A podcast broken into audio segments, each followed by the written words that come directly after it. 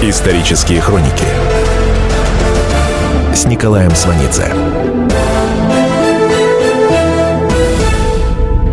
В 1920-м, то есть на третьем году гражданской войны в России, Ставка главком военмора Троцкого находилась в подмосковном имении княгини Исуповой, Архангельская.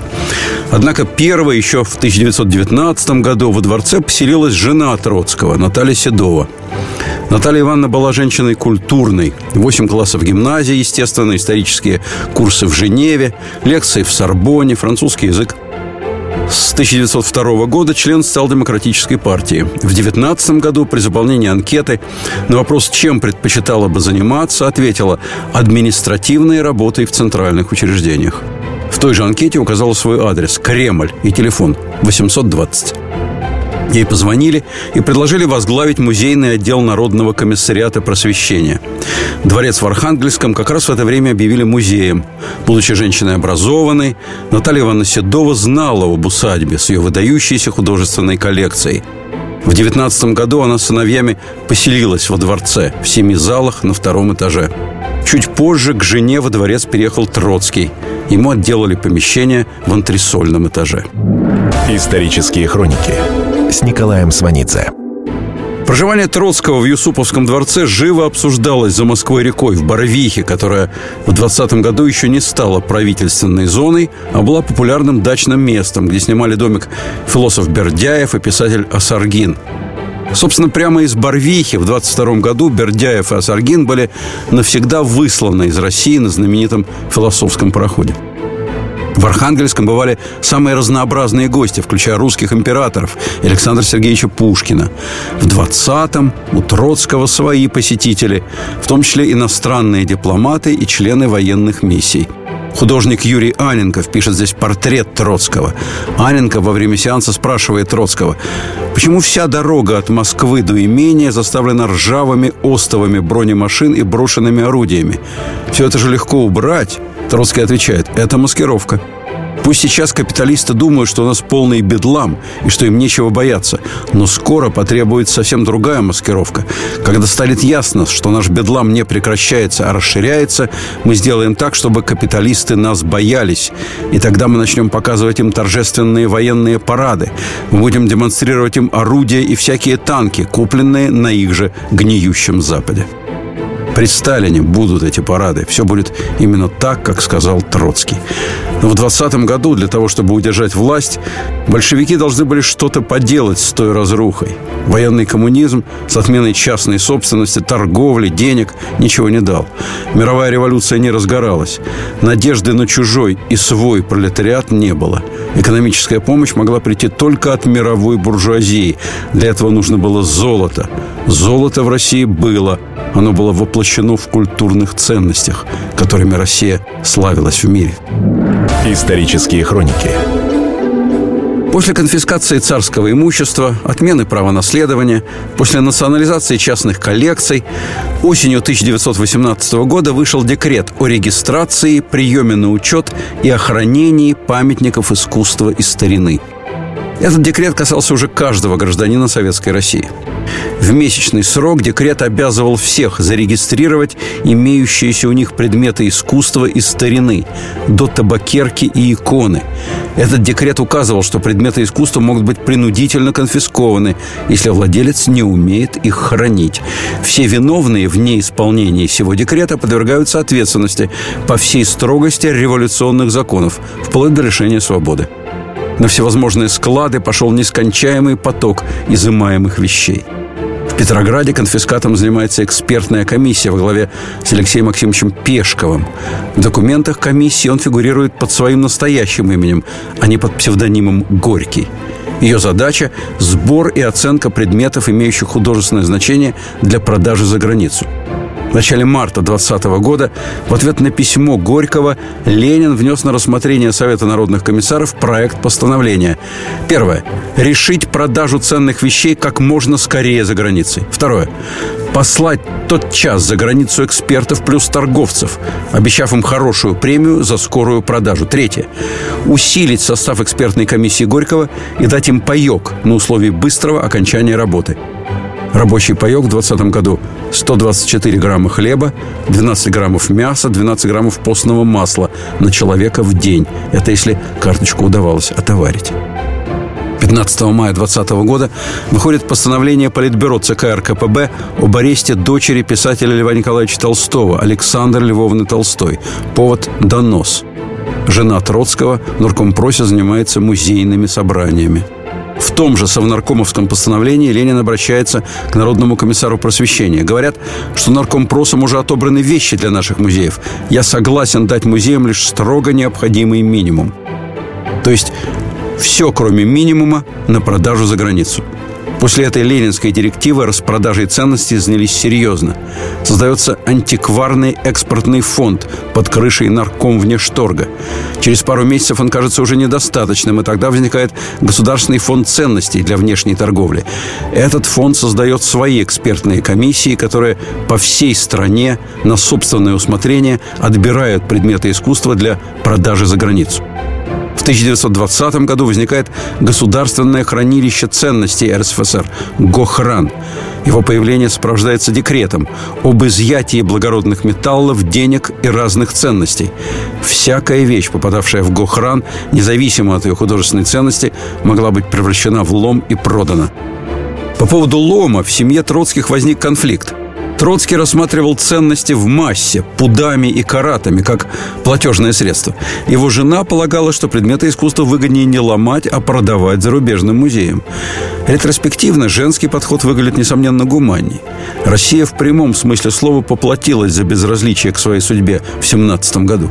Она потеряла свое культурное наследие, но оно не исчезло с лица земли. Пусть в чужих руках, но оно осталось живо, и это должно гореть душу. Исторические хроники с Николаем Сванидзе. В 1920 году возникает Государственное хранилище ценностей РСФСР «Гохран». Учреждение размещалось в центре Москвы в бывшем здании судной казны, оборудованном специальными подземными галереями. В чрезвычайных ситуациях они могли затопляться водой драгоценности царской фамилии в 1914 в первые дни мировой войны, в целях сохранности были отправлены из Петрограда в Москву в оружейную палату. Дело в том, что коронационные регалии, брачные короны, диадемы, а также светские украшения русских императриц со времен Петра I являлись собственностью государства. Большевики перевезут их сюда, в Гохран – коронные драгоценности. Это 25 300 каратов бриллиантов, 1000 каратов изумрудов, 1700 каратов сапфиров, 6000 каратов жемчуга, а также рубины, топазы, александриты, аквамарины, хризопразы, бирюза, агаты, лабрадоры и прочее, и прочее. Создадут алмазный фонд. На самом деле в алмазный фонд превратят бывшую императорскую бриллиантовую комнату, существовавшую со времен Екатерины. Это грандиозный валютный резерв советского правительства. Распродать алмазный фонд окажется делом, выражаясь ленинским языком, архисложным. Ленин не доживет до того дня, когда осуществится поставленная им задача. Специальный проект «Радио Комсомольская правда». Что будет? Сегодня мы говорим о том, что будет завтра. Ведущие эксперты и политики в прямом эфире делают свои прогнозы на будущее в программе «Что будет?». Каждый вторник с 19 до 21 часа по московскому времени на радио «Комсомольская правда». В эфире Владимир Сунгоркин и Александр Яковлев. Что будет? Исторические хроники с Николаем Сванидзе. В Сибири активное антибольшевистское военное сопротивление фактически закончилось в январе 20-го. 4 января адмирал Александр Васильевич Колчак сложил с себя полномочия руководителя антисоветского движения, сдался под охрану Чехословацкого корпуса. Чехи выдали Колчака эсерам в Иркутске, а те сдали его большевикам. 7 февраля Колчак расстрелян. По легенде, перед расстрелом пел романс «Гори, гори, моя звезда». На юге России в это время генерал Деникин принял решение уйти с поста главнокомандующего вооруженными силами Юга России. Бог не благословил успехом войск мною предводимых. Внутренняя связь между вождем и армией порвана. Предлагаю военному совету избрать достойного, которому я передам преемственно власть и командование. 22 марта 1920 года в Севастополе на заседании военного совета в Большом дворце новым главнокомандующим последней белой армии на территории России был избран генерал-лейтенант барон Петр Николаевич Врангель.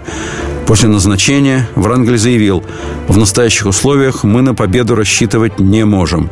Я могу пообещать лишь одно – сохранить честь русского знамени до конца. Исторические хроники с Николаем Сванидзе. Год 1920. Бабушка Петра Николаевича Врангеля приходилась правнучкой Абраму Петровичу Ганнибалу, а значит, троюродной сестрой Александру Сергеевичу Пушкину. Мать Врангеля, Мария Дмитриевна, два с половиной года гражданской войны провела в Петрограде. В мемуарах она пишет «Жила под своей фамилией. По трудовой книжке, заменившей паспорт, значилось «Девица Врангель, конторщица». В 18 году она работала внештатной служащей в музее Александра Третьего, то есть в Русском музее. Потом устроилась, как она говорит, на лучшее место – в музее города в Ванечковом дворце, где доросла до должности хранителя. Паек музейному хранителю не полагался. На работу ходила без чулок, ноги обматывала тряпками. Я в это время за 60. Мария Дмитриевна Врангель вспоминала – Красноармейцев сильно тянуло в деревню, а отпуск давали только после сыпного тифа. Солдаты придумали делать себе прививки тифа посредством вшей. Тут же нашлись поставщики. За коробку с пятью вшами от тифозного больного брали 250 рублей. Дело пошло из воспоминаний высокого железнодорожного чиновника Юрия Ломоносова. Я видел сам на Курском вокзале, что слой вшей на полу теплушки достигал 20 сантиметров. Их травили, но вытравить не могли. 25 мая 1920 года главнокомандующий Петр Врангель издает приказ о земле – в соответствии с ним, цитирую, «Земля передается трудящимся хозяевам в вечную наследственную собственность, но не даром, а за выплату государству стоимости ее для расчета с собственниками отчуждаемых земель». Плата на землю устанавливается в размере 1 пятой среднего урожая ежегодно в течение 25 лет. То есть землю дают только тем, кто на ней действительно работает. Никаких обещаний обеспечить всех подряд и ничего даром. На самом деле это осуществление на новом витке того, что не было доделано в реформу 1861 года. Ирония российской истории в том, что в 20 году вместо немеренной империи для земельной реформы остался только остров Крым. У бывших помещиков земля сохранялась в пределах установленной нормы. Предвидя помещичье возмущение, Врангель в приказе указывал «Неудовольствие, раздоры вокруг земельного вопроса должны смолкнуть. Необходимо поступить со своими личными интересами». Врангель говорил «Я сам помещик, и у меня первого придется делить землю». Еще до приказа о земле через линию фронта пробирались отдельные крестьяне из южных уездов Северной Таврии и справлялись о том, как главнокомандующий предполагает разрешить вопрос о земле. Главнокомандующий Врангель в воспоминаниях напишет Будь это сближение дело армии с желаниями крестьянства на лицо в те дни, когда русская армия в 19-м победоносно шла к Москве, общий ход белого дела был бы иной. Бедняки землю брать не желали. Ждали исхода военных действий. Думали, получат даром. Зажиточные крестьяне предпочитали выкупить сразу. Земля в маленьком Крыму – ценность. Они хотели жить и работать на родине. Приказ о земле был обнародован накануне наступления Врангеля в Северную Таврию. За пять дней до наступления и до начала осуществления земельной реформы в Севастополь из Парижа прибывает Александр Васильевич Кривошеин, надежда Врангеля в деле аграрных преобразований.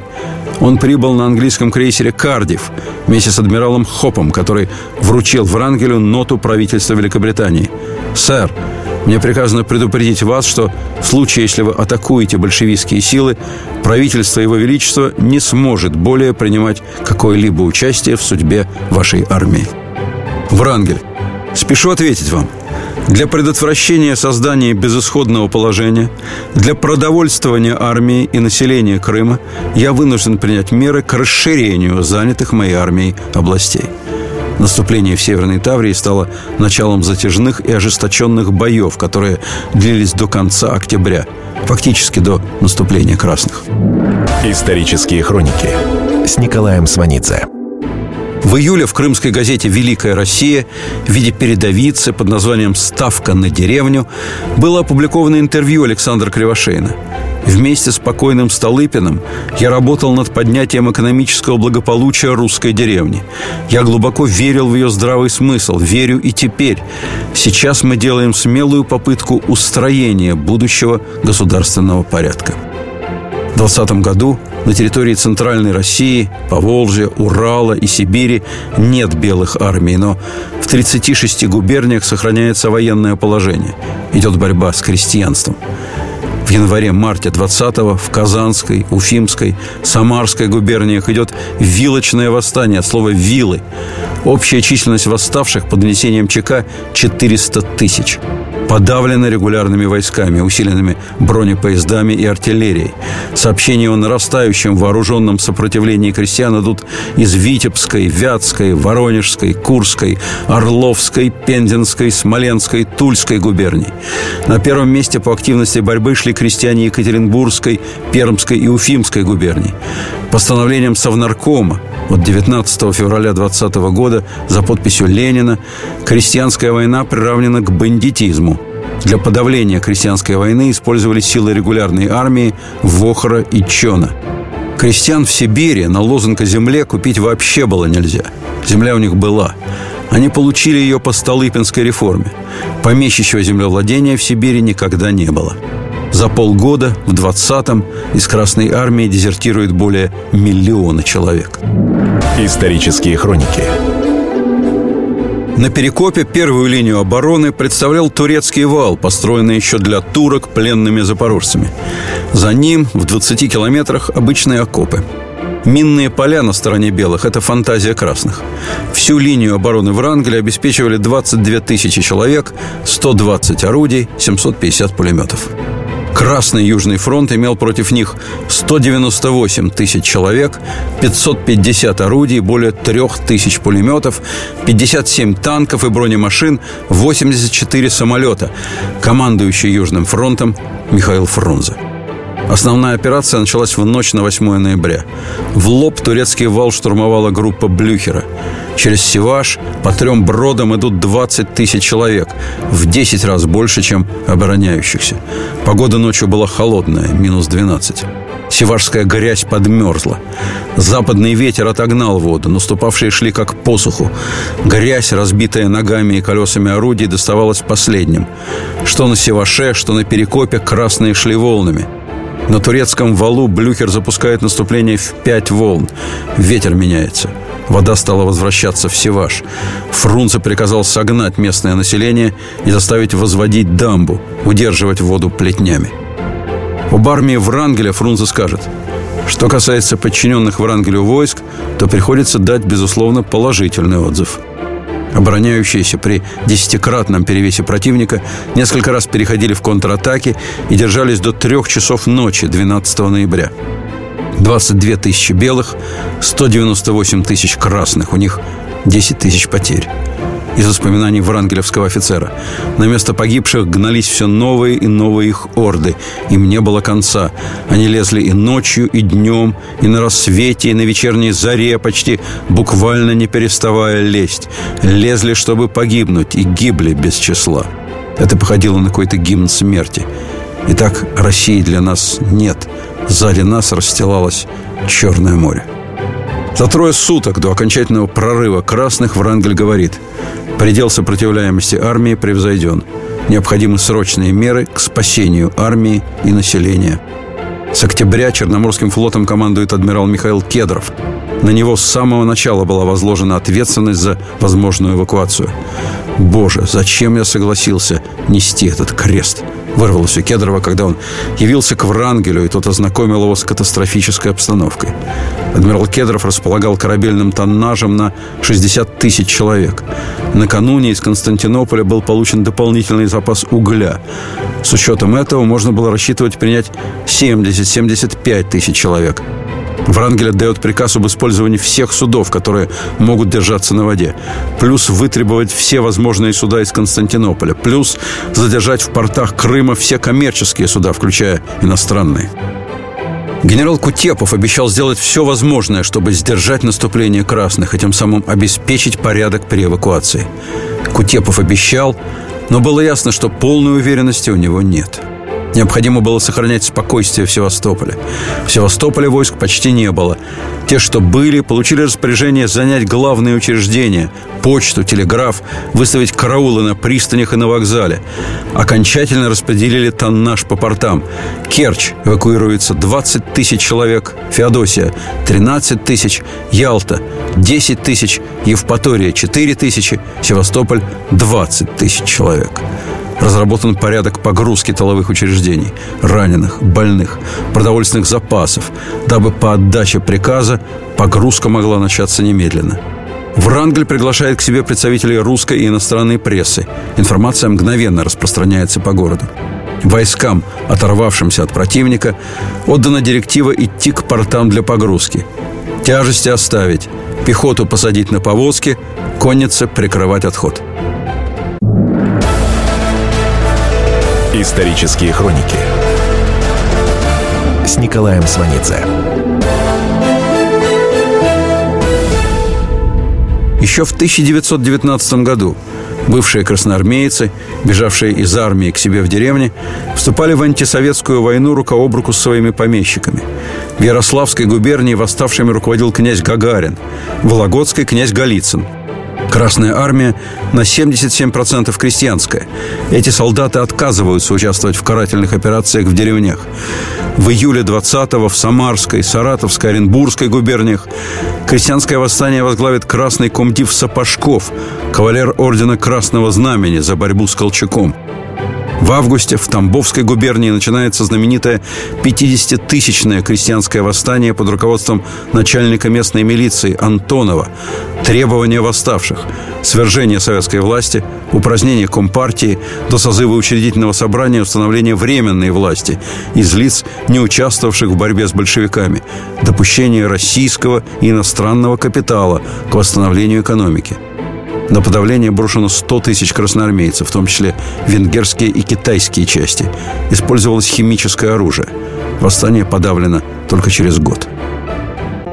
Если всех экономистов выстроить в одну линию, они все равно будут показывать в разные стороны.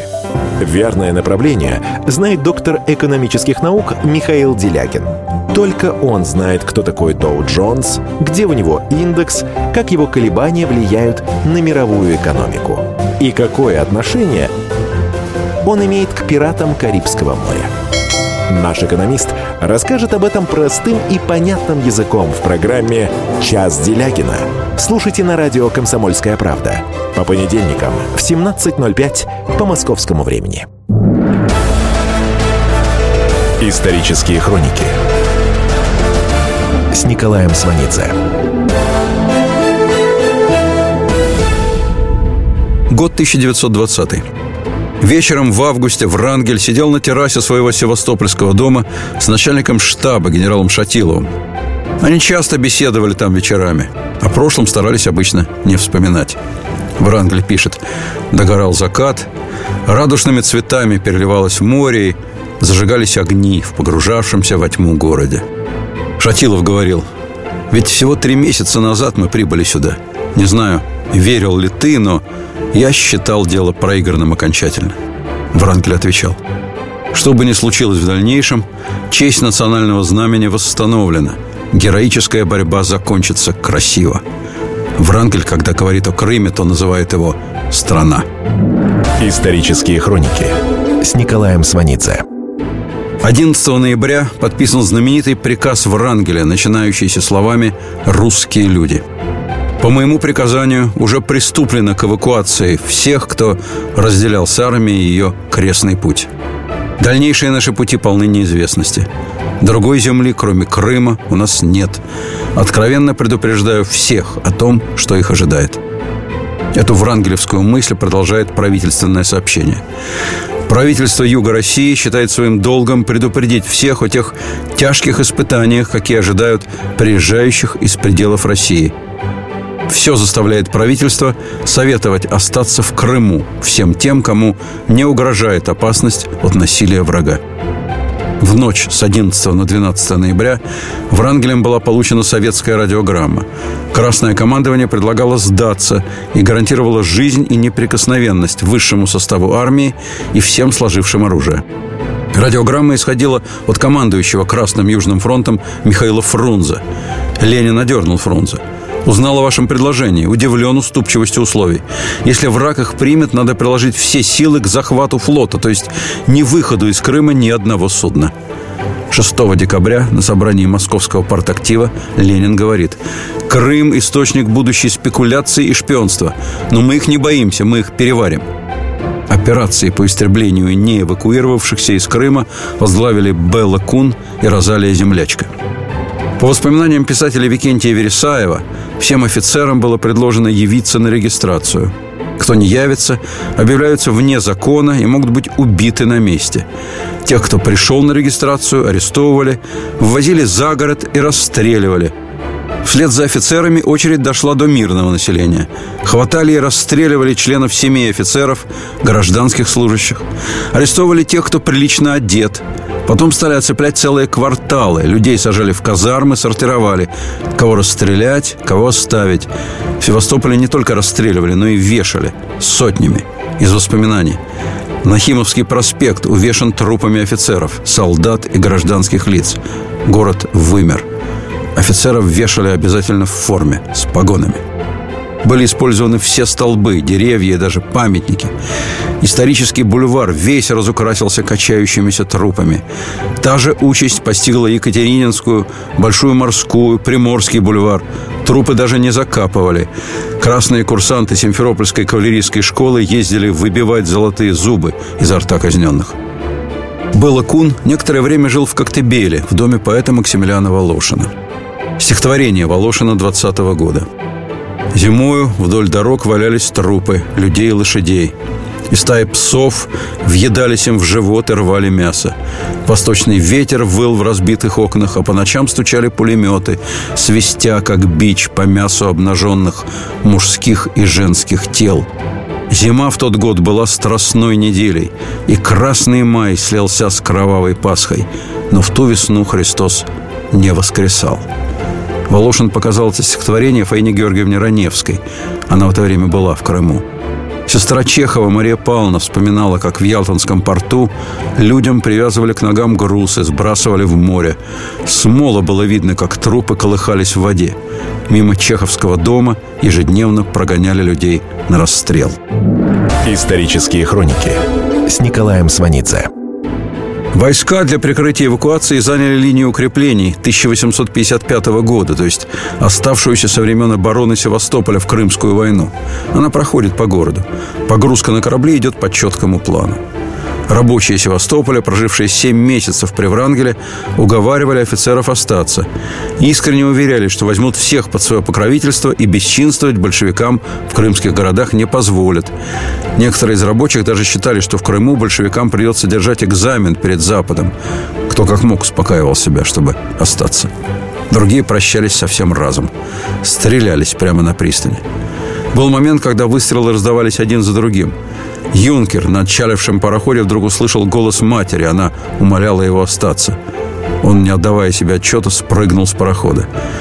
В 25 году, чудом избежав расстрела, он угонит пароходик и сбежит от смерти вместе с матерью в Болгарию. На 126 судах 145 693 человека, не считая судовых команд. В городе было полное спокойствие. Улицы почти пусты. Конница сдерживала врага до последнего, а затем, быстро оторвавшись, отошла к Ялте. Врангель в своих воспоминаниях, когда пишет о последних днях на родине, эмоции на волю не выпускает. Вообще никаких эмоций. Он просто говорит, посадка прошла блестяще. Огромная тяжесть свалилась с души. Все корабли крайне перегружены, они просто облеплены людьми. Погружены все желающие. Три дня пути никто не ел. Когда вошли в Босфор, корабли начали подавать сигналы. Терпим голод, терпим жажду. К одному из кораблей подошел катер с журналистами. Рядом с киносъемочным аппаратом стоял стол с грудой нарезанного кусками белого хлеба. Дамы с катера под шум работающей кинокамеры и вспышки фотоаппаратов начали кидать на корабль куски хлеба. Кто-то из голодных малышей кинулся было хватать хлеб. На корабле раздалась команда «Не прикасаться». Толпа беженцев спрессовалась и отпрянула от перил. Хлеб никто не поднял. Историю пишут победители. Они же ее и фальсифицируют. Я Николай Сванидзе. Я расскажу вам, как все происходило на самом деле. Я выбрал самые яркие и важные исторические события года, а также вроде бы незаметные, но значимые факты, которые оказали влияние на ход истории. Один год из жизни России глазами ее жителей. Слушайте документальный сериал «Исторические хроники» с Николаем Сванидзе на радио «Комсомольская правда».